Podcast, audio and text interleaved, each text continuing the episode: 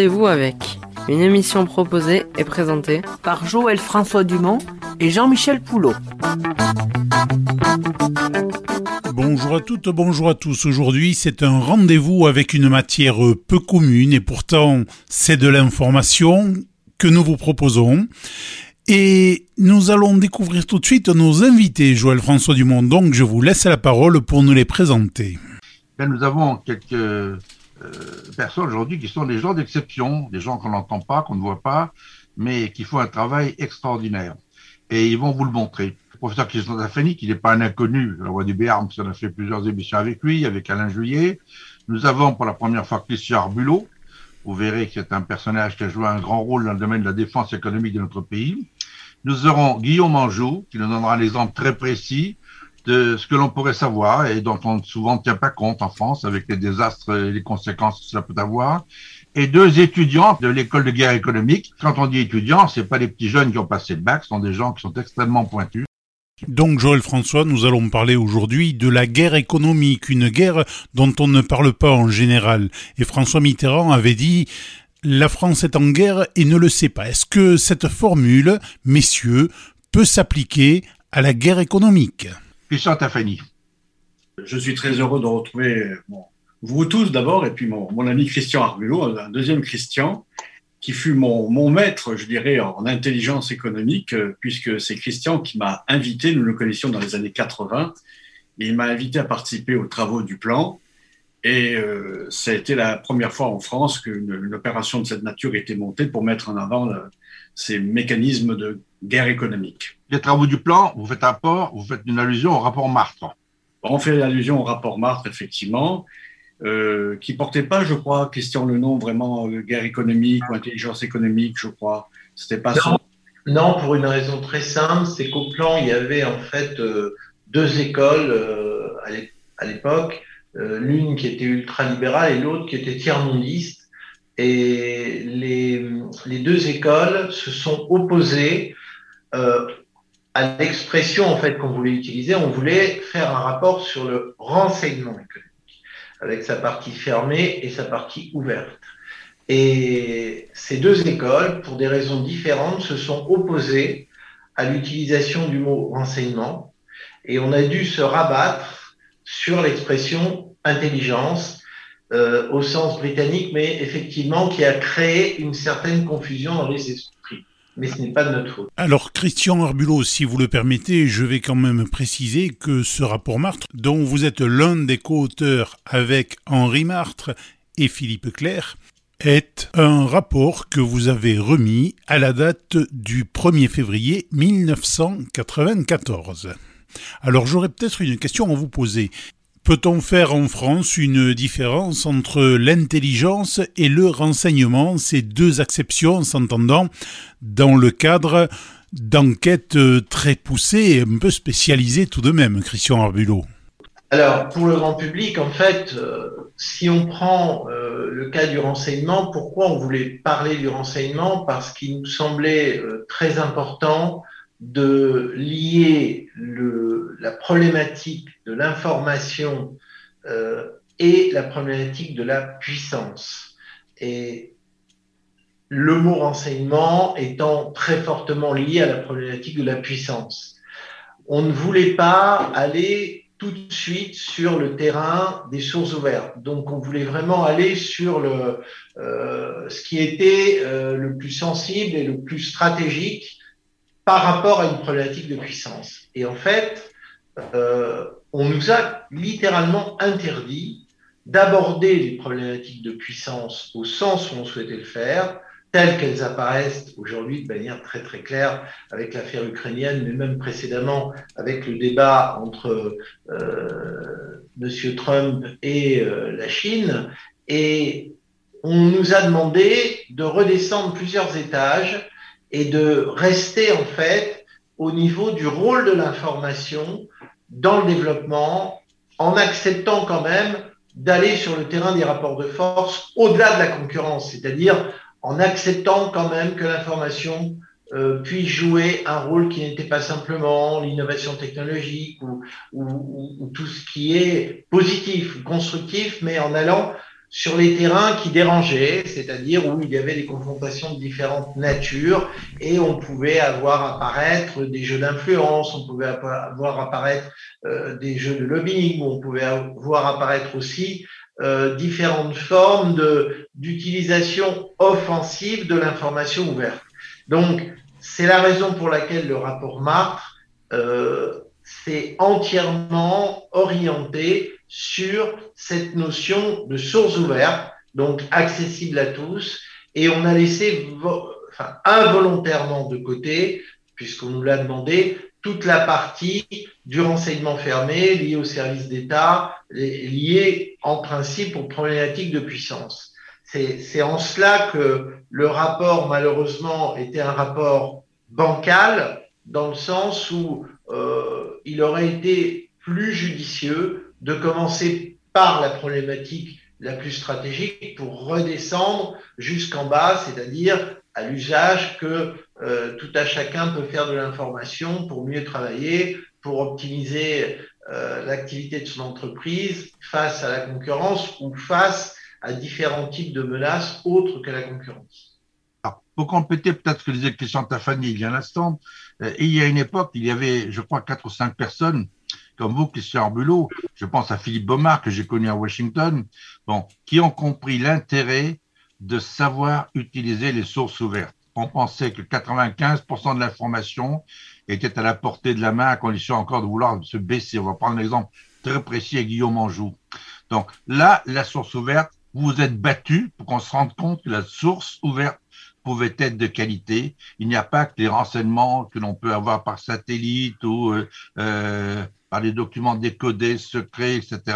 La source ouverte, elle est là tous les jours. Il y a un travail au quotidien effectué. Et c'est d'ailleurs ce que fait l'école de guerre économique. Alors, je voulais prendre un exemple très concret. Nous avons la chance d'avoir Guillaume Manjou avec nous. Guillaume Manjou est un étudiant, enfin, un étudiant de l'école de guerre économique, étudiant entre guillemets, parce que euh, c'est un grand garçon qui n'a plus de 18 ans. Mais je veux dire par là que ses écrits valent le détour aujourd'hui. Guillaume Manjou, vous avez écrit, il y a cinq ou six ans, un premier papier pour expliquer la France et Naval Group en particulier ont signé un magnifique contrat avec l'Australie. Mais vous verrez dans quelques années, ce contrat, ce sera un plouf qui ne se fera pas. Les gens à Paris, avec leur suffisance habituelle, ont expliqué, mais qui c'est celui-là? Euh, Qui connaît Guillaume Anjou? Il n'y connaît rien. Il n'est jamais monté sur un bateau, encore moins sur un sous-marin. Il ne connaît pas l'Australie, etc. Peut-être que Guillaume Anjou habite en province, en France, mais lui, au moins, il lit les journaux australiens. Et il a fait un premier papier, puis il a fait un deuxième papier, puis il a fait un troisième papier. Et là, je l'ai contacté il y a quelques mois pour dire, écoutez, ce que vous avez dit à l'époque sur l'Australie, je suis surpris que le président de la République nous dise qu'il est surpris de découvrir qu'on ne savait pas qu'on allait se prendre, euh, disons, une claque sur l'affaire des sous-marins. Alors, Guillaume Anjou, expliquez-nous la genèse de cette affaire, pourquoi cinq ans avant vous avez dit ce contrat ne se fera pas et pourquoi il ne s'est pas fait, chose qu'aujourd'hui tout le monde sait. Guillaume Anjou. Bonjour Joël, bonjour tout le monde. Merci pour euh, votre invitation. Euh, tout d'abord, je voudrais remercier euh, bien sûr l'école de guerre économique parce que c'est dans mon cursus d'études à l'école de guerre économique que j'ai pu être sensibilisé à ces problématiques de, guerre de l'information, ces problématiques d'OSINT et de, de sources ouvertes dont vous avez parlé. Et c'est vrai que l'école de guerre économique, c'est quand on commence, c'est un peu comme si on allumait la lumière dans la pièce et on se met à voir les choses non pas comme idéalement on rêverait qu'elles soient, mais comme elles sont euh, vraiment. Parfois, ça perturbe un peu, ça bouleverse nos conceptions des choses, mais ça nous permet d'appréhender le monde et d'avoir des outils pour appréhender le monde comme il est vraiment et de connaître quels sont les, rapports de force, comment ils s'y exercent et de savoir un petit peu finalement de, de quoi on parle. Euh, alors, c'était pas tout à fait il y a cinq ans. J'aurais rêvé être aussi euh, précurseur et, visionnaire que ça. Mais c'était plutôt euh, il, y a, une grosse année, en tout cas avant que tout parte, euh, tout parte à volo avec ce contrat-là, où effectivement, dans le cadre de mes recherches euh, pour l'école de guerre économique, j'ai essayé de creuser un petit peu ce qui se passait euh, en Australie autour de la guerre de l'information et des manœuvres de déstabilisation qui étaient menées contre Naval Group et par extension contre le, partenariat stratégique qui était conclu pour 50 ans entre la France euh, et l'Australie. Donc, comme vous avez dit, j'ai écrit plusieurs articles euh, qui sont des articles de fond. trois que vous trouverez facilement en tapant École de guerre économique et Naval Group dans Google ou Guillaume Anjou et Naval Group. Et je ne vais pas reprendre toutes les études parce que ça, représente des informations euh, importantes, mais peut-être juste vous parler d'illustrer peut-être un petit peu ce dont on parle par un cas. Alors moi j'ai sous les yeux par exemple un papier daté du 29 septembre 2021, Naval Group vulnérable face à une guerre de l'information sur l'augmentation des coûts des sous-marins australiens. C'était le troisième ou quatrième papier euh, et qui confirmait depuis le début qui allait faire quoi et comment. En fait, c'est justement de ça dont je voulais vous parler parce que pour moi, c'est vraiment un, point marquant. C'était mon, dernier article euh, sur le sujet. Euh, c'est qu'en fait, dès le début, il y a cinq ans, l'opposition politique australienne, l'opposition politique au partenariat, a mis en place un narratif anti-naval group ce narratif anti-Naval Group. Euh, Naval Group n'avait pas encore commencé sa prestation, qu'il était déjà en place. Il, portait sur le fait que Naval Group allait euh, augmenter les coûts, qu'ils seraient en retard, qu'ils étaient incompétents et qu'ils respecteraient pas leurs engagements sur la supply chain et euh, le reversement sur l'économie australienne. ce qui est intéressant, c'est que ce narratif anti-Naval Group, finalement, au moment où le contrat a été rompu, il a été repris par toute la classe politique pour se justifier euh, et pour dire justement que compte tenu de tous les éléments à charge contre Naval Group, Naval Group n'avait aucune raison, ni la France, d'être étonné de la rupture du partenariat. Alors la question du budget du partenariat, elle est vraiment euh, emblématique puisque l'enveloppe budgétaire euh, du partenariat a doublé pendant ces cinq ans et qu'il a été dit que finalement euh, Naval Group n'était pas fiable puisque Naval Group ne savait pas tenir ses budgets. Et on comprend très bien que si on invite un artisan chez soi qu'il a fait un devis à 300 euros et qu'au milieu du chantier, il nous en demande 600, euh, ce serait forcément une raison de rupture euh, du contrat. Alors, ce, ce narratif, il s'est fait sur le fait que Naval Group ne respectait pas euh, ses budgets, alors que je prouve justement dans cet article, avec des documents internes au gouvernement israélien, euh, australien, australien, que euh, l'augmentation du budget n'a rien à voir avec Naval Group, qu'il s'agit d'une mauvaise gestion budgétaire du ministère de la Défense australien, euh, basé sur des conflits politiques préexistants sur cette question euh, euh, des nouveaux sous-marins. On peut rappeler d'ailleurs qu'il y a eu un précédent dans le domaine des sous-marins en Australie du même ordre. Oui, il y a eu un précédent 20 ans plus tôt au, au, Canada également. Mais en fait, que les, que les partis politiques ou les États interprètent des faits pour servir leurs projets et leurs intérêts, c'est attendu, ça date pas d'hier. Euh, et c'est de bonne guerre, on va dire, que des partis politiques ou des États, comme ce fait-là de l'augmentation du budget, l'interprètent euh, d'une manière qui sert finalement euh, leur intérêt. Moi, ce qui m'a plus étonné dans mon, dans mon travail et dans mes recherches, c'est de voir que ce narratif avait été très largement repris par la presse, par tous les grands médias australiens, et qu'il a aussi été repris dans la presse française, souvent par le biais de correspondants de médias euh, français en Australie. Euh, alors que plusieurs fois, la, direction de, Naval Group a démenti ces accusations et a affirmé que de leur côté, il n'y avait pas d'augmentation euh, des coûts. Et donc finalement, j'ai pas trouvé un média français en fait qui a fait le, le, le travail que j'ai fait de creuser, d'aller au fond du sujet, de se dire pourquoi est-ce qu'en Australie on dit que Naval Group est responsable de l'augmentation des coûts, alors que Naval Group dit qu'il ne l'est pas. Et donc là, il y a un travail d'investigation et de recul qui devait être fait, notamment en exploitant les sources ouvertes, qui n'a pas euh, été fait. Et finalement, ce défaut d'investigation euh, eh ben, il nous rend vulnérables à des narratifs conçus par des États étrangers euh, qui s'infiltrent chez nous par le, biais de la presse et qui se retrouvent finalement comme, euh, comme la vérité auquel on va nous-mêmes adhérer, alors que c'est un narratif qui, à la base, a été conçu pour nous desservir. Alors, Guillaume Anjou, avez quelque chose de très important tout à l'heure. Vous avez parlé du wishful thinking à la française. Alors, vous avez trouvé une formule pour l'expliciter, parce qu'en France, on ne sait pas que c'est notre plus grand défaut ou un de nos plus grands défauts, c'est de prendre des vessies pour des lanternes. Donc, en France, l'information qui a une chance de monter, de monter, de monter à la tête, c'est celle qui plaît au chef. Ça, en Égypte, en l'Égypte ancienne, on connaissait déjà. Et c'est d'ailleurs, on en parlera tout à l'heure, ce qui se passe actuellement avec Poutine et son armée sur le terrain à force de faire croire qu'on est ce qu'on n'est pas, on arrive à se tromper lourdement. Donc, le drame français dans cet effort, d'une part, c'est que Naval Group n'a pas voulu comprendre que la campagne qui était faite contre eux était une campagne de désinformation, qu'il y avait derrière quelqu'un qui attendait en embuscade pour récupérer le contrat. On sait très bien qui c'est. Vous aviez donné les noms, les noms des sociétés, le nom du journaliste, le nom de l'homme politique. Alors, comme on dit bis repetita placenta en latin, mais une fois, deux fois, trois fois, la quatrième, la claque, la claque, on la veut bien. Donc, du coup, euh, euh, c'est quelque chose de dramatique. Et, et, là, je me rends compte que euh, c'est un exemple. Alors, Christian Arbulot, l'intérêt de l'école de guerre économique, c'est que vous avez des étudiants comme Guillaume Manjou qui font des travaux pratiques comme ça pour nos sociétés. C'était la raison d'être, comme disait Christian l'heure, de cette prise en compte de la menace que nous avions sur notre industrie, sur nos fleurons. Et quel est le succès que rencontrent vos travaux vis-à-vis de l'opinion Alors, gouvernement Aujourd'hui, ça a beaucoup changé par rapport euh, à il y a un quart de siècle, parce que quand on s'est créé en 97, euh, on passait vraiment pour des empêcheurs de tourner en rond on nous montrait du doigt presque avec euh, un souhait aux lèvres.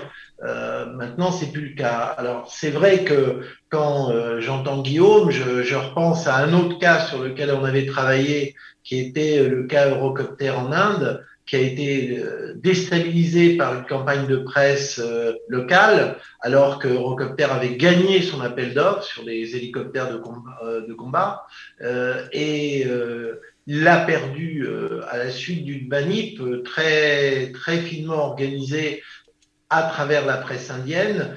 Et euh, on voit bien que entre l'échec d'Eurocopter et l'échec de Naval Group, il y a quand même un lien. Et le problème, c'est que malheureusement, je ne suis pas certain qu'on tienne compte. Aujourd'hui, je pense que j'ose espérer que on commence enfin à comprendre la nécessité de travailler justement sur ces fameuses sources ouvertes à un niveau stratégique, alors qu'avant on considérait que ça n'avait pas de valeur, que seul le renseignement avait de la valeur, mais pas les sources ouvertes, etc., etc. Bon, ça commence un peu à bouger, mais il y a encore énormément de terrain à, accomplir euh, dans le sens où euh, je le vois bien moi dans les directions euh, actuel du 440, il n'y a toujours pas la volonté de se dire, bon, euh, il est absolument nécessaire d'avoir une approche locale, pointue, pour comprendre. Et dans le rapport March, je tiens quand même à le rappeler, on a raté, hélas, euh, une opération, et c'est pas de notre faute, qui était de faire figurer une superbe étude de cas, comme il n'y avait jamais eu auparavant, sur l'échec de la vente du Mirage 2000-5 à la Finlande. Et déjà, cette étude de cas, qui faisait à peu près 120 euh, transparents à l'époque, euh, et qui était présentée par les industriels, l'administration y avait participé. C'est la première fois qu'il y avait un rétexte sur un échec commercial. Cette étude de cas montrait très clairement le déficit d'approche du local, l'absence de, de, prise en compte des éléments euh, absolument nécessaire pour comprendre une situation et ne pas en être victime. Dans le cas de l'Australie, euh, il est évident que si au niveau des autorités françaises et de Naval Group en particulier, il y avait une étude très précise du problème politique australien dont a, parlé Guillaume, euh, je, je, pense qu'on aurait été beaucoup plus en alerte euh, car dans le cas de la Finlande, c'est exactement ce qui s'est passé. Il y a eu un changement de gouvernement et le changement de gouvernement a chamboulé, redistribué toutes les cartes et on a perdu le contrat en partie à cause de ça. Dans le cas australien, ça ressemble aussi euh, au même cas de figure, avec en plus cette guerre de l'information qui est quand même un élément tout à fait nouveau aujourd'hui et quasiment systématique, pas qu'en Australie, j'ai cité le cas de l'Inde il y a quelques secondes, et il est évident que nos entreprises, et en particulier les groupes du CAC 40, ne sont malheureusement pas du tout préparés à l'anticipation ou même à la prise en compte de ces logiques de guerre d'information. C'est la raison pour laquelle euh, ici, euh, c'est devenu notre cœur de métier ou un des cœurs de métier fondamentaux de l'école de économique. Et euh, la démonstration sur euh, les sous-marins australiens, on est en train d'en faire d'autres sur d'autres sujets avec le même type de rigueur parce que ça devient vraiment un sujet fondamental. Christian Bulot, nous nous sommes connus quand vous étiez à l'époque avec Jean Pichot Duclos, euh, vous avez créé Intelco. Oui. Donc c'était la main gauche et la main droite du ministère de la Défense qui réfléchissait à cette guerre économique et à comment organiser une défense économique. Et euh, vous aviez commencé, c'est ça qui a donné naissance par la suite à l'école de guerre économique. Mais vous avez parlé de la Finlande. À l'époque, le général Mermet, qui avait été le patron de la DGSE auparavant, on ne comprenait pas pourquoi dans le domaine des drones, alors qu'on était certainement les meilleurs à l'époque, on même vendu notre drone à la Suède, qui marchait très très bien, pourquoi en Finlande ils ont perdu le marché?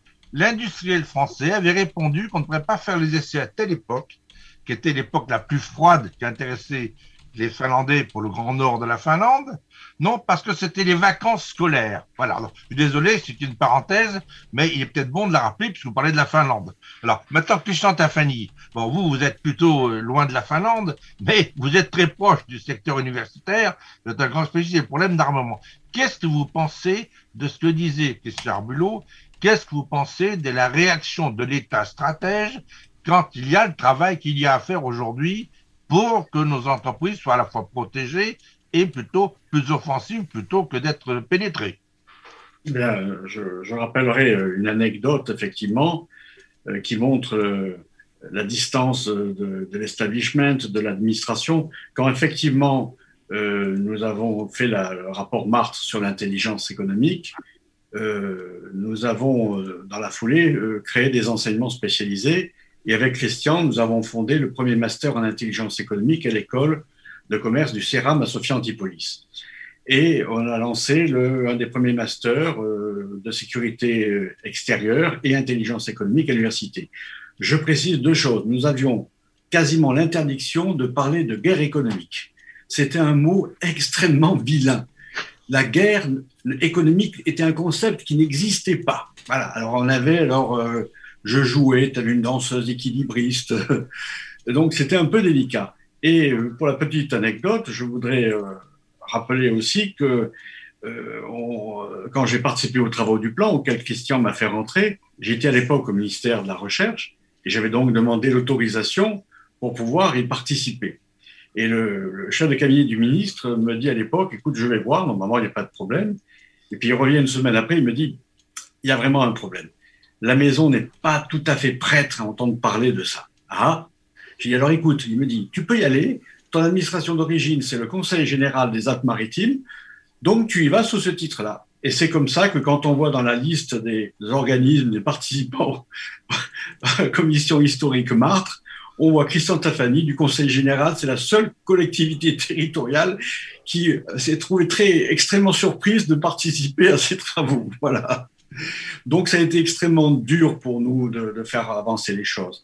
Et euh, le tissu universitaire est un peu opposé parce qu'il est humaniste, il est universaliste, il veut échanger, dialoguer. Donc toutes les questions de sécurité économique ne sont pas tout à fait recevables. Ça va contre cet humanisme, cet universalisme de la science. C'est un peu compliqué. Alors on, essaie de faire avancer les, les choses euh, bah, doucement. On fait des Kriegspiel, on fait venir des experts, euh, on essaye de, faire en sorte que les étudiants puissent faire des stages aujourd'hui dans des structures en, en sécurité. Mais euh, dernier, je veux encore vous donner un exemple. J'enseigne depuis 25 ans maintenant. Quand j'ai l'habitude dans la séance inaugurale de demander à mes étudiants euh, s'ils pensent qu'une guerre est possible aux marges de l'Europe ou même en Europe. Ce sont des étudiants qui sont en master sécurité, défense et tout. Ce sont des étudiants qui vont préparer les concours du Quai d'Orsay, de la ministère de la Défense, de la DGSE. Eh bien, je vais vous dire qu'il n'y en a pas un seul dans chaque promotion, il n'y en a pas un seul qui imagine que la guerre puisse être de retour. Je voudrais bien voir leur tête aujourd'hui avec ce qui se passe en Ukraine. Il n'y en a pas un seul qui imagine. Depuis 25 ans, ils sont pourtant portés sur ces questions-là. Ils disent, en gros, non, ou alors ils regardent un peu leurs camarades et puis se disent non, il ne veut pas dire ça, mais c'est un peu un fait. Donc quelque part, on a formaté nos, nos futures élites, on a un climat de, dans lequel nous baignons, dans lequel on ne peut pas imaginer ce genre de choses. Guillaume, euh, est-ce que vous pensez que pour que ce genre de choses puisse aboutir, qu'est-ce qu'il faut faire? Je pense qu'il faut avoir aussi une vision plus large, plus d'ensemble. Et effectivement, la guerre de l'information sur Naval Group, c'était un peu la partie visible de l'iceberg. Et il est clair qu'en dessous, il y avait tout un tas de dissensions euh, politiques, d'impréparation aussi politique à un projet comme celui-ci en Australie. Mais plus en dessous encore euh, de l'iceberg, il y avait aussi des questions géopolitiques, stratégiques, internationales. Et finalement, euh, Locus, qui a mis fin au contrat, démontre bien qu'il y avait des enjeux bien supérieurs et aussi derrière une politique américaine qui consiste à faire peser une, nécessité de sécurité. Et là, dans le cas de l'Australie, il y avait une nécessité de sécurité par rapport à l'armement, à la montée en puissance de la Chine, pour, face à cette nécessité, imposer ses choix et ses choix économiques. Et cette vision d'ensemble, elle est importante et sans me risquer à un parallèle hasardeux, il y a aussi en ce moment une nécessité de, paix euh, en Europe euh, face à laquelle les États-Unis euh, essayent aussi d'imposer certains de, leurs choix euh, économiques. Alors messieurs, comme précédemment, je vais apporter une petite précision pour que l'ensemble de nos auditeurs comprennent bien les sujets dont nous parlons.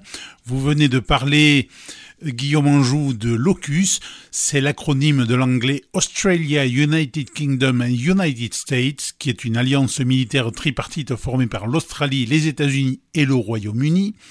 Elle a été rendue publique le 15 septembre 2021 à l'occasion de cette fameuse affaire des sous-marins donc, et elle vise à contrer officiellement du moins l'expansionnisme chinois dans l'Indo-Pacifique et cette alliance succède à l'ANZUS tout en excluant la Nouvelle-Zélande qui refuse l'accès de navires nucléaires à ses eaux en vertu d'une politique de zone dénucléarisée mise en place en 1984, mais cela nous conduit à une autre époque et nous ferait sortir de notre sujet du jour. Donc euh, Joël François, je vous laisse poursuivre.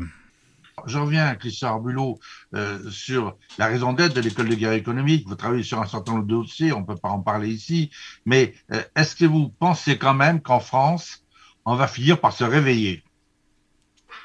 Oui, alors juste un rappel, c'est que le premier à nous avoir fait travailler sur la guerre d'information, bah, c'était Général Mermet chez Stratco.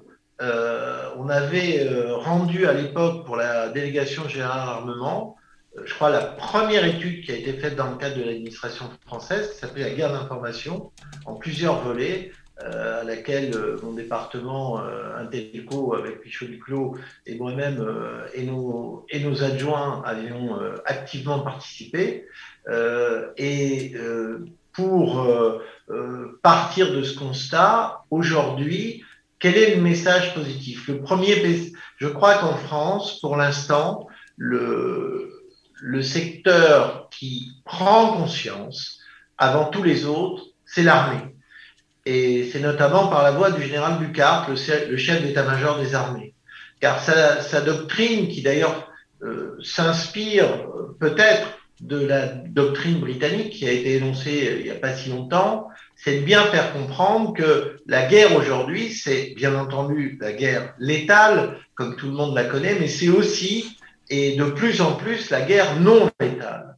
Et à l'intérieur euh, de la guerre, il y a donc tout ce volet informationnel qui est très très important. Et c'est vrai que moi, je ne peux que euh, me satisfaire de la prise de position en termes de doctrine du général Ducard, euh, qui, je pense, euh, nous, nous, donnera d'autres éclairages dans les mois à venir sur ce qu'il appelle la guerre des perceptions. Il l'a dit lui-même publiquement.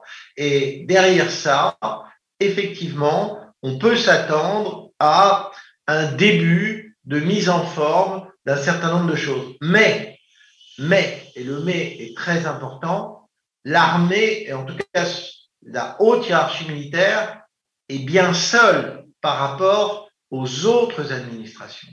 Car le vrai défi aujourd'hui, c'est euh, en dehors de cette haute hiérarchie militaire qui, je pense, pour euh, la majorité de ses membres, a pris conscience de l'importance du phénomène, euh, hors de ce périmètre-là, il y a, hélas, encore énormément de, alors, de naïveté ou de cynisme ou de refus ou de paresse, je ne sais pas quel est le bon terme, et il n'y a pas prise en compte de cette dimension. Je crains aussi que du côté politique, il y ait, hélas, euh, une vision très court-termiste des choses et qu'on n'a pas encore vraiment pris la mesure des problèmes. Euh, et ce qui est en train de se passer en Ukraine aujourd'hui et ce qui est en train de se passer aussi à travers la démarche euh, de la Russie de Poutine, c'est quand même ce que j'appelle une leçon de choses. Va-t-on réellement la lire, cette leçon de choses? Va-t-on réellement tirer les véritables bilans? Alors, euh, Christian Arbulot, vous parlez de la guerre de l'information, parlons-en, et parlons notamment de vidéos qui ont été mises sur Internet, sur YouTube, par euh, euh, une équipe extraordinaire. On va citer Xavier Titelman, mais il n'est pas tout seul. Et nous avons la chance d'avoir avec nous Guillaume et Steven pour en parler. Guillaume et Steven, Guillaume peut-être pour commencer, parlez-nous de ces vidéos et de, de, ce qu'elles relatent qui permettent d'avoir un éclairage quotidien extrêmement précis sur la guerre qui se déroule en Ukraine. Alors en effet, euh, nous avons contribué à la réalisation de vidéos qui euh, développent hein, tout simplement un compte-rendu journalier et des explications sur ce qu'il se déroule sur le terrain en Ukraine sur la base d'informations recueillies en source ouverte, donc d'informations exclusivement disponibles en clair sur les réseaux sociaux et sur Internet, afin de pouvoir suivre euh, heure par heure, jour par jour, l'avancée ou le recul des troupes russes sur le sol ukrainien. Alors, il y a une chose extraordinaire, c'est que c'est tellement bien fait. Il y a les images satellitaires, il y a des photos, il y a des vidéos qui sont intégrées, qui sont commentées. C'est un travail absolument admirable. Bon, est-ce que euh, vous pensez que des images pareilles devraient finalement être diffusées? Parce que elles montrent à la Russie en quoi elle est euh, euh, inopérante, parce que là tout le monde le voit. On est surpris que la première armée du monde, soi-disant, soit aussi nulle face à l'armée ukrainienne qui à côté est dix fois plus petite. Alors, je pense qu'il y a, une, double dimension. Il y a d'abord une dimension euh, d'information, non pas uniquement de la population russe, mais de l'intégralité des personnes qui consultent Internet, hein, où là, le travail d'OSINT, de recherche en source ouverte, va permettre d'avoir une vérification euh, factuel et de présenter les choses de façon vérifiée et authentifiée. Ça, c'est un, premier travail qui est uniquement un travail d'analyse de l'information. Et ensuite, il y a un deuxième travail qui va être celui de l'exploitation de ces informations. L'exploitation de ces informations va se faire ensuite à des fins potentiellement de propagande de guerre, euh, que ce soit au niveau ukrainien ou au niveau russe, euh, ou à des fins de communication euh, dans des médias, que ce soit dans nos pays ou en Russie. En Russie, c'est peut-être plus compliqué parce que on observe une forme de contrôle de l'information de la part du pouvoir en place. et donc, il va y avoir, disons, une résonance plus importante peut-être de ce travail en France ou dans des pays où l'information sera moins contrôlée. Alors, il y a une question peut-être que je vais poser à Steven, mais vous dire ceci. Euh, j'avais demandé à un ami américain de participer à cette émission. Bon, il malheureusement, il ne parle pas le français, puis il m'a dit je ne peux pas. Et il a écrit, euh, en début septembre dernier, un rapport pour expliquer que la corruption avait atteint un tel niveau en Russie que leur matériel de guerre était inopérant. Alors, le rapport en question, il est extraordinaire, et comme ça n'intéressait personne, il me l'a envoyé. Et moi, évidemment, je l'ai rappelé, on dit, dis donc, ce que tu disais, c'est tout à fait vrai. Il m'a dit, tu sais la meilleure. Maintenant, on m'a appelé et on a retiré le rapport qui était disponible sur Internet. Il n'est plus disponible sur Internet. Vous voyez qu'effectivement, il a appelé un chat un chat. Voilà. Alors, Steven, que pensez-vous de la qualité du matériel? Parce que vous avez avec vous une équipe qui connaît parfaitement le domaine de l'armement, notamment de l'armement russe. Oui, effectivement, Joël François, c'est vrai qu'on a la, la, chance, en fait, euh, pour expliquer un peu la genèse du projet, euh, de travailler en collaboration avec une équipe euh, de spécialistes. Nous, on apporte vraiment un, soutien en termes de recherche d'informations parce que c'est un peu notre spécialité, ce qu'on apprend à l'école de guerre économique et à travers également nos, expériences euh, antérieures. Et nous, cette collecte massive d'informations euh, se fait en parallèle avec eux dans un, une sorte de task force et ça permet simplement de fact-checker un petit peu ce, qu'on trouve, de recouper les sources et euh, d'apporter la, véracité des informations qu'on recueille. Parce que, euh, vous l'avez dit tout à l'heure, euh, on vit la, guerre au jour le jour, c'est quelque chose d'assez incroyable. je pense que de souvenirs, enfin d'expérience, c'est quelque chose d'assez unique. On est en train de, de voir l'histoire s'écrire en face de nous et en être les acteurs, ou en tout cas les personnes qui relatent l'information, c'est quelque chose d'assez incroyable.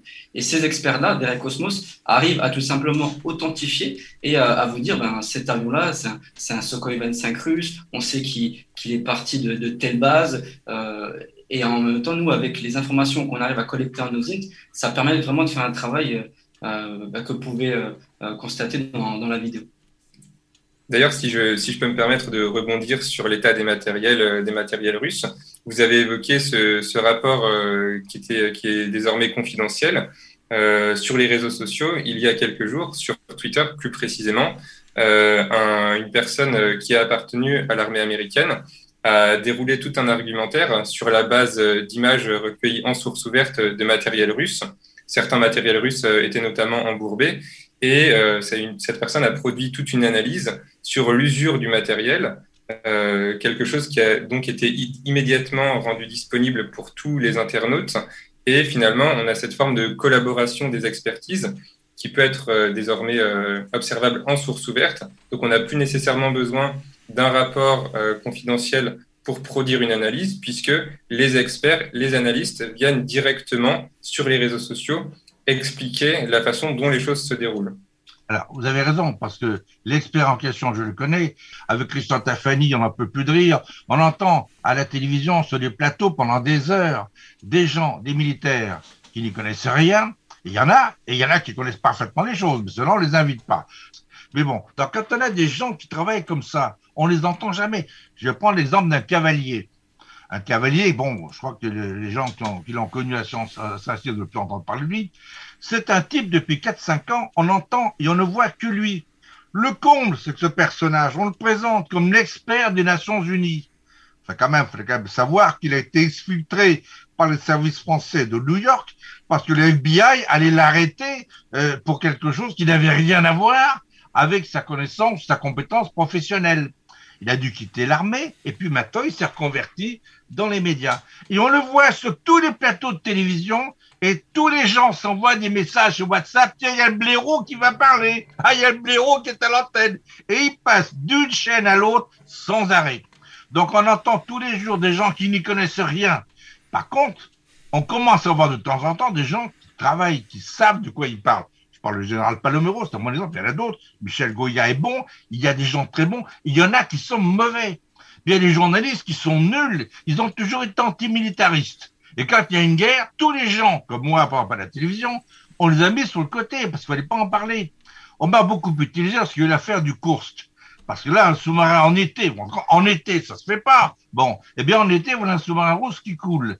Et comme il y avait personne, eh ben l'homme a utilisé le matin, le midi et le soir, trois éditions par jour pendant un mois. Bon, puis après, ça a été fini, on m'a relégué au placard. Bon, c'est comme ça. Regardez Michael Scott euh, sur, euh, sur TF1, quand on le sort du garage, il fait des choses exceptionnelles, mais on l'entend pas souvent.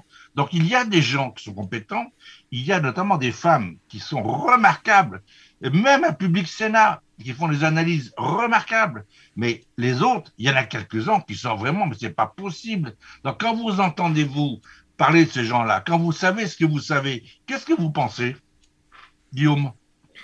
Alors justement, c'est tout l'intérêt de pouvoir bénéficier des techniques euh, et de la méthode apprise euh, à l'école de guerre économique euh, dans le cadre de la recherche d'informations en source ouverte, parce que il s'agit avant tout effectivement d'une méthode, et cette méthode va nous permettre d'avoir comment dire une analyse précise sur les analyses que peuvent fournir les autres. C'est-à-dire qu'on n'est pas nous-mêmes experts, mais en recoupant les sources, en vérifiant la provenance des informations, en voyant si elles sont partagées par les communautés d'experts, on arrive à se faire une idée justement de la pertinence des propos qui peuvent être tenus et des analyses qui peuvent être effectuées. Dans ce cadre-là, c'est effectivement bien plus intéressant parfois d'aller chercher l'information directement à la source, pas forcément auprès des gens qui passent sur les plateaux de télévision, mais euh, directement auprès de ceux qui s'expriment sans le, filtre entre guillemets médiatique directement sur les réseaux sociaux, sur les blogs, euh, sur Internet, etc. Pour rebondir euh, sur ce que vous avez dit, vous citiez notamment Michel Goya, qui passe récemment de manière très fréquente sur BFM pour analyser la guerre en Ukraine. depuis plusieurs années, il tient un, blog sur lequel il a développé des analyses, notamment en matière de guérilla, qui étaient assez peu reprises jusque-là et qui désormais sont très écoutés. Donc le fait d'avoir identifié les personnes sachantes d'une communauté et de directement aller puiser les analyses là où elles se trouvent permet de faire l'économie du tri parmi les personnes qui passent dans les médias, entre guillemets. Steven, votre analyse? Je pense qu'on a la chance aussi en France d'avoir une communauté euh, euh, dans la recherche d'informations aux INT euh, assez solidaire. Et avec ce, nouveau conflit, on trouve beaucoup de personnes qui, s'improvisent aussi experts. Nous, sans forcément avoir la, légitimité, nous, on s'appuie vraiment vers des personnes qui, eux, le sont. Et nous, on vient vraiment leur importer les informations qu'on arrive à trouver en source ouverte. Nous, on place un certain nombre de, capteurs, si vous voulez. On fait vraiment de, de la veille sur des mots-clés, sur des sites sur des applications. Et c'est dans l'objectif de visualiser, visualiser des, résultats et ensuite provoquer un questionnement. Est-ce que ce qui est dit est vrai? Est-ce qu'on peut le retrouver ailleurs? Et on a la chance aussi dans, l'équipe, euh, au sein de l'école de guerre économique, d'avoir une, Ukrainienne, voilà, Bogdana, qui, euh, qui euh, nous, du coup, effectue tout un travail de traduction et également sur le terrain directement des, ben, des, des, personnes, en l'occurrence sa famille, qui est en mesure d'affirmer ou, ou pas des informations. Ça veut dire que c'est très important. Euh, Christian Arbulot, est-ce qu'il euh, y a des gens dans des pays comme l'Angleterre, les États-Unis, la Suède, la Finlande, la République tchèque, les pays baltes, on a même les, Pays-Bas, qui sont des gens exceptionnels. Est-ce qu'on échange, euh, est-ce que vous échangez avec ces gens-là qui font aussi le même travail? Alors je pense que non, on ne le faisait pas non pas par euh, euh, incapacité de le faire, mais parce que on, on, sort enfin, je dirais, la tête de la tranchée, comme vous avez pu le voir, et euh, bien entendu, il va falloir qu'on le fasse. Ça, c'est une priorité euh, importante. C'est pour ça d'ailleurs que on a créé un centre de recherche qui aura, ça sera une de ses vocations, et c'est une priorité d'autant plus importante. Je vais prendre un tout petit exemple euh, pourquoi cette priorité devient décisive. L'une des techniques qu'on a pour détecter quels sont les agents d'influence pro-russe dans le conflit actuel. Et j'en parlais justement à Christian euh, ce dimanche. Aucun agent d'influence pro-russe, qu'il soit français, basé à Moscou ou ailleurs, en Suisse ou ailleurs, euh, n'a euh, la capacité de masquer ce que j'appellerais un aveu. L'aveu, c'est quoi? C'est que tous les agents d'influence pro-russe actuels, leur point commun, c'est de ne faire aucune critique sur l'armée russe, sur l'échec de, par exemple, du, euh, de la tentative de prise d'aéroport qui était le déclenchement d'une pseudo-guerre éclair qui a échoué, sur tous les problèmes que la vidéo, voire l'autre vidéo, montre dans les déficiences de matériel, sur l'incroyable euh, euh, incapacité de ne pas avoir pris en compte les conditions climatiques, les problèmes de pluie, d'enlissement de chars et autres. Et quand on étudie les déclarations de chaque personne qui défend, in fine, un propos pro-russe, je le répète, ils ont tous un point commun, il ne critique jamais ce qui se passe en négatif du côté russe. Et ça, c'est quelque chose d'assez extraordinaire. C'est-à-dire que ce que je suis en train de souligner, et on est en train de travailler sur ce sujet à l'EGE, à l'EGE et moi je serais prêt à partager une analyse croisée avec des interlocuteurs de différents pays pour faire ni plus ni moins ce que j'appelle un flagrant délit informationnel, c'est-à-dire que le piège et non pas le piège à con, mais c'est presque ça de la contre-influence russe, c'est cette incapacité à faire de la contre-influence en glissant modérément des critiques sur son propre camp pour apparaître comme pertinent. Et on peut faire l'expérience, on est en train d'étudier ça au cas par cas, ils ont tous ce point commun, ce qui est quand même une maladresse, un point faible extraordinaire extraordinaire. Ça, montre quand même que sur ce terrain-là, les Russes ont beau être très bons dans ce que vous connaissez très bien, Joël François, la désinformation sur tout le volet euh, où ils ont largement brillé, notamment durant la guerre froide. Mais en revanche, sur cet aspect de guerre ouverte, de guerre d'information par source ouverte à travers des logiques de rhétorique, de polémique, Là, on retrouve tous les défauts du système post-bolchevique, c'est-à-dire qu'il était impossible du début de la révolution russe jusqu'à la fin et jusqu'à maintenant, au-delà même de l'effondrement de l'Union soviétique, d'émettre une critique à l'intérieur d'une attaque qu'on porte contre l'autre et d'une critique contre soi. Ça, c'est le blocage cognitif total du modèle russe et c'est son point faible principal. Et ce point faible principal, il faut rentrer dedans à fond. Et pour l'instant, on ne l'a pas encore fait. Je me souviens du sénateur maire euh, de Rennes, qui est un homme extraordinaire, qui à la Libération avait été le commissaire qui avait examiné toute la presse française sous l'occupation. Madame Cécile Vessier, qui est professeure des universités à Rennes, a écrit un très bon livre, il y a deux, trois ans, sur les agents d'influence russe en France. Eh bien, elle a été condamnée parce qu'elle parlait d'un personnage. D'ailleurs, le personnage en question, ça vaut la peine d'aller sur Internet. Ses papiers sont dedans. Elle a perdu son procès en 1900, euh, pardon, en 2019 au prétexte qu'elle disait de manière tout à fait fausse que la Russie allait envahir l'Ukraine. Donc c'était scandaleux. Et le papier qui est toujours sur Internet, euh, c'est un papier de François Stom dans le journal Le Monde de 2014. Elle disait tout. Et l'autre, il critiquait, etc. Donc, si vous voulez, quelqu'un qui a osé lutter contre ces gens-là, il a vu sa carrière détruite. Je pourrais prendre des exemples nombreux. Tous les gens qui se sont battus contre, ils n'ont jamais rien eu. Leur carrière a été faussée, ils ont été éliminés. Et on pourrait citer beaucoup de gens, y compris des officiers, y compris dans des domaines sensibles. Donc on a un vrai problème en France, qu'on n'a peut-être pas dans d'autres pays, concernant les agents d'influence. Christian Tafani, je vous vois réagir. Qu'est-ce que vous feriez, vous, si vous étiez parlementaire?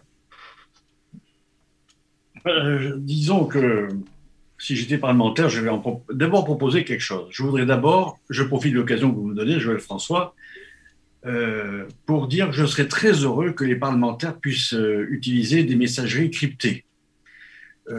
nous avons, ils disposent aujourd'hui de dispositifs qui ont été validés par l'ANSI, qui ont remporté un appel d'offres. C'est sous le mode administratif, c'est le dispositif Plano qui comporte sous son nom, euh, je crois, commercial, s'appelle WIMI.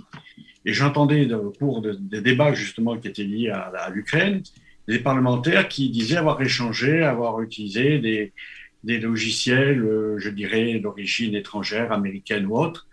Je trouve extraordinaire, alors qu'il existe des dispositifs, par exemple, d'échange sécurisés, des solutions françaises, cloud souverain, etc., qu'on continue à utiliser ces dispositifs, que les parlementaires puissent faire l'écho publiquement, sans penser à mal d'ailleurs, hein, avoir utilisé telle ou telle messagerie qui n'est pas sécurisée. Voilà.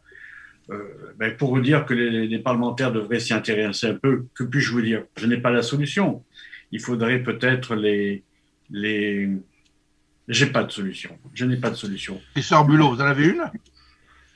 Pour moi, la seule solution aujourd'hui, c'est la guerre d'information. C'est-à-dire que euh, il est clair que la piste que j'ai indiquée, qui est pour l'instant un mince filet d'eau sur un mur, comme on dit, mais euh, le fait de l'exploiter, elle serait très intéressante. Pourquoi? Parce que euh, lorsqu'on va lister les gens qui se présentent comme experts et qui parlent durant la période actuelle de la guerre en Ukraine, et qu'on note qu'ils ne font aucune critique par rapport aux déficiences de l'armée et qu'on les compare à d'autres. Euh, je trouverais assez intéressant déjà de les cibler pour dire voilà, telle, telle, telle, telle, telle personne ne fait aucune critique sur l'armée russe, sans même aller plus loin au-delà de l'attaque que je viens de faire. Tout simplement parce que déjà, ces personnes qui ont souvent euh, un gros ego, qui ont souvent, disons, la prétention de détenir la vérité sur l'analyse politico-militaire du conflit, il faudrait qu'elles s'expliquent. Et là, il y a deux cas de figure, où elles se taisent, ou elles se justifient. Euh, si elles se taisent, je pense que la réponse se suffit elle-même. Si elles se justifient, je serais très curieux de savoir comment elles vont se justifier. Vont-elles enfin faire des critiques? Et si oui, lesquelles? Et à quel niveau de dose homéopathique ou non, etc. c'est une vraie brèche informationnelle. Cette brèche, il faut l'exploiter. C'est-à-dire que ce que je crois que les Français sont prêts à entendre, c'est comment on démontre l'incohérence d'un certain nombre d'individus. Pourquoi j'insiste tant sur ce sujet-là? Parce que les agents d'influence pro-russes qui travaillent en ce moment et qui sont de nationalité française ont, hélas, une véritable résonance, non pas dans la société française, mais en partie dans l'armée française, dans l'armée française, et aussi dans un certain nombre de cercles infrapolitiques, notamment souverainistes. Et je pense qu'il serait quand même très utile que ce soit du côté de l'armée française ou du côté de la société infrapolitique ou politique française, qu'au moins on se pose certaines questions de bon sens. C'est-à-dire qu'il est évident que lorsqu'on a ce genre de preuves euh, incontournables, c'est-à-dire l'absence de critique, c'est pas quelque chose d'anodin. Et ça, c'est un point de départ. Et je pense que les Français sont au moins prêts à tendre l'oreille pour se dire ah oui, c'est vrai, c'est bizarre. Euh, pourquoi euh, Pourquoi il n'y a rien? Aller plus loin, hélas, c'est encore très compliqué aujourd'hui parce qu'effectivement, Joël François, vous avez cité des exemples euh, euh, qui sont des cas historiques, symboliques, mais il n'y en a eu que deux. Ah, pas les citer. Je voulais citer, revenir à Guillaume. Guillaume, tout à l'heure, vous fait allusion à Trent Telenko. C'est l'auteur de ce rapport qui vous a inspiré et qui a inspiré mon article sur la Rasputitsa. Eh quand moi je parlais de ça, quand j'écrivais là-dessus, basant sur ce rapport, j'ai fait vérifier la chose. Bon. Et puis, au fait, on peut aussi regarder l'opération Barbarossa du temps des nazis. On a même des photos d'époque qui le montrent. Et puis, on a les guerres napoléoniennes. Il y a encore des gens qui ne s'en souviennent pas, mais qui ont écrit là-dessus. Il y a de quoi voir. Bon, il y a quand même quelque chose d'extraordinaire. Je vois Guillaume sourit. Guillaume, qu'est-ce que vous feriez, vous? Alors, déjà, je, je, me permets de réagir. Euh, euh, on a souvent l'image de Vladimir Poutine euh, comme un, joueur d'échecs qui a sa stratégie. Je pense qu'il est important de, de, garder en tête que quand on joue aux échecs, on joue selon des règles. et les règles, en l'espèce, il semble que nombre d'entre elles aient été brisées. Donc, c'est juste pour revenir sur cette, cette analogie qu'on entend souvent, mais qui est peut-être pas toujours la plus pertinente. Ensuite, euh, il y a effectivement cette, euh, cette espèce de, de, de, discours, de narratif, hein, puisqu'on on est dans, un, dans une guerre aussi de l'information, donc il y a des narratifs qui s'affrontent. Euh, et effectivement, on va avoir le narratif d'un côté du russe qui, qui se défend ou qui utilise la force strictement nécessaire face à, au narratif de l'Ukraine assaillie et assiégée. Donc effectivement, vis-à-vis -vis de ça, c'est compliqué de faire le tri des informations, de distinguer le vrai du faux, de savoir si la frappe euh, de missile euh, a été plus ou moins violente, plus ou moins brutale, a ciblé un hôpital ou pas un hôpital ou un hôpital vide. Euh, c'est des choses qui, là encore, sont vraiment essentielles puisque c'est en allant au, plus bas niveau des choses, entre guillemets, qu'on arrive à, dégager l'information, l'information brute qui permet ensuite d'être transformée en renseignement avec un, véritable sens qui lui est attaché. Et donc, c'est effectivement tout ce travail que nous, on a mené cette, euh, cette façon justement de toujours aller creuser plus profond euh, à l'aide de, de, notre, de, des méthodes d'investigation en source ouverte et des techniques également pour pouvoir justement vérifier encore et encore, authentifier, euh, localiser les choses, euh, les belligérants, les protagonistes. Est-ce qu'il y avait des civils? Est-ce qu'il n'y avait pas de civils? Est-ce qu'on a des vidéos? Où, comment, quoi, qui?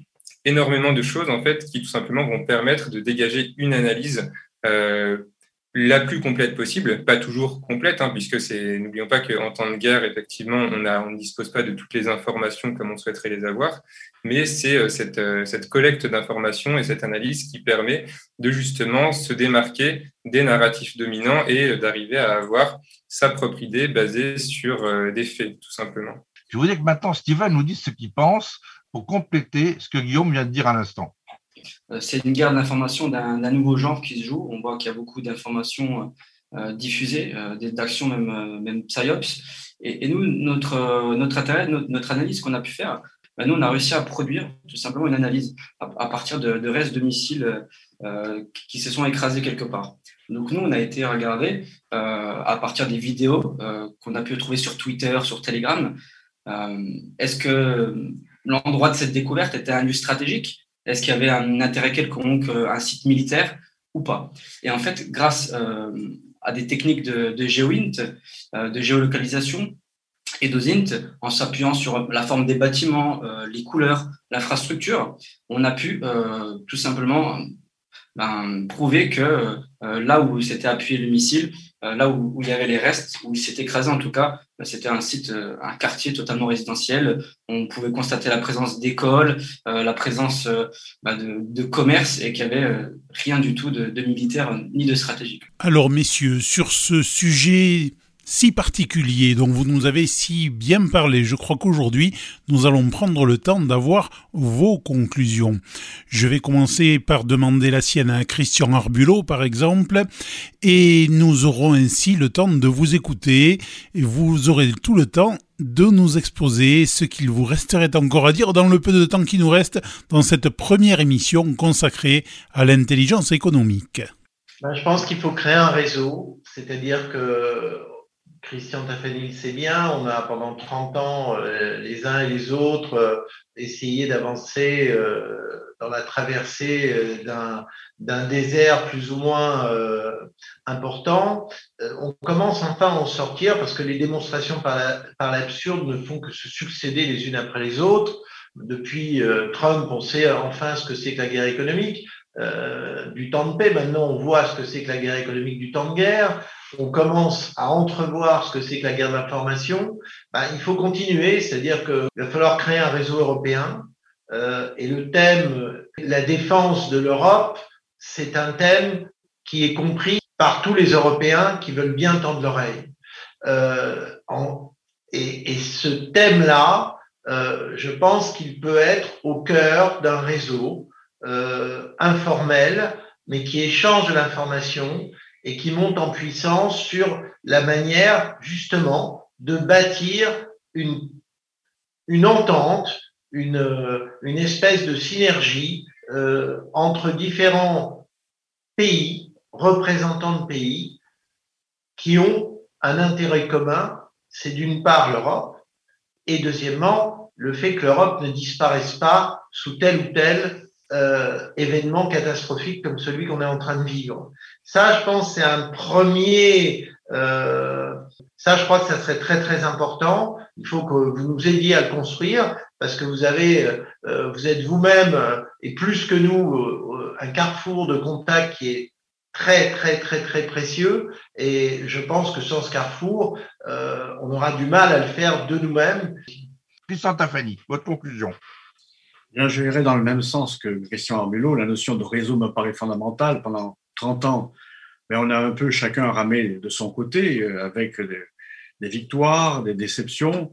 J'ai remarqué dans le milieu universitaire, puisque c'est le milieu dans lequel j'exerce, que règne une sacrée concurrence, puisque chacun veut avoir son petit territoire, son petit master, euh, sa petite connexion spéciale. Tout cela morcelle, je dirais, le, le problème, ce n'est pas bon. Je crois qu'il est, il est temps qu'entre gens de bonne volonté, de gens qui ont, partagent cette conception d'intérêt général, de, de, défense de la nation, au-delà de toute conception politique personnelle, d'avoir le sentiment de la survie de la nation. Hein, je pense que c'est important que nous mettions en place ce, ce, réseau, que nous admettions aussi les différences entre nous, que nous puissions échanger, mais que nous puissions créer ce réseau déjà au niveau français. Eh bien, c'est la fin de cette émission. Il me reste, messieurs, à vous remercier très sincèrement à tous et vous donner rendez-vous, pourquoi pas, une prochaine fois pour développer encore un peu plus ces thèmes que nous avons découvert pour certains aujourd'hui, que d'autres connaissaient déjà, mais qu'il est toujours bon d'approfondir et de pouvoir dire qu'on les maîtrise. Merci également à tous nos auditeurs et rendez-vous très bientôt sur cette même antenne. Rendez-vous avec une émission proposée et présentée par Joël François Dumont et Jean-Michel Poulot.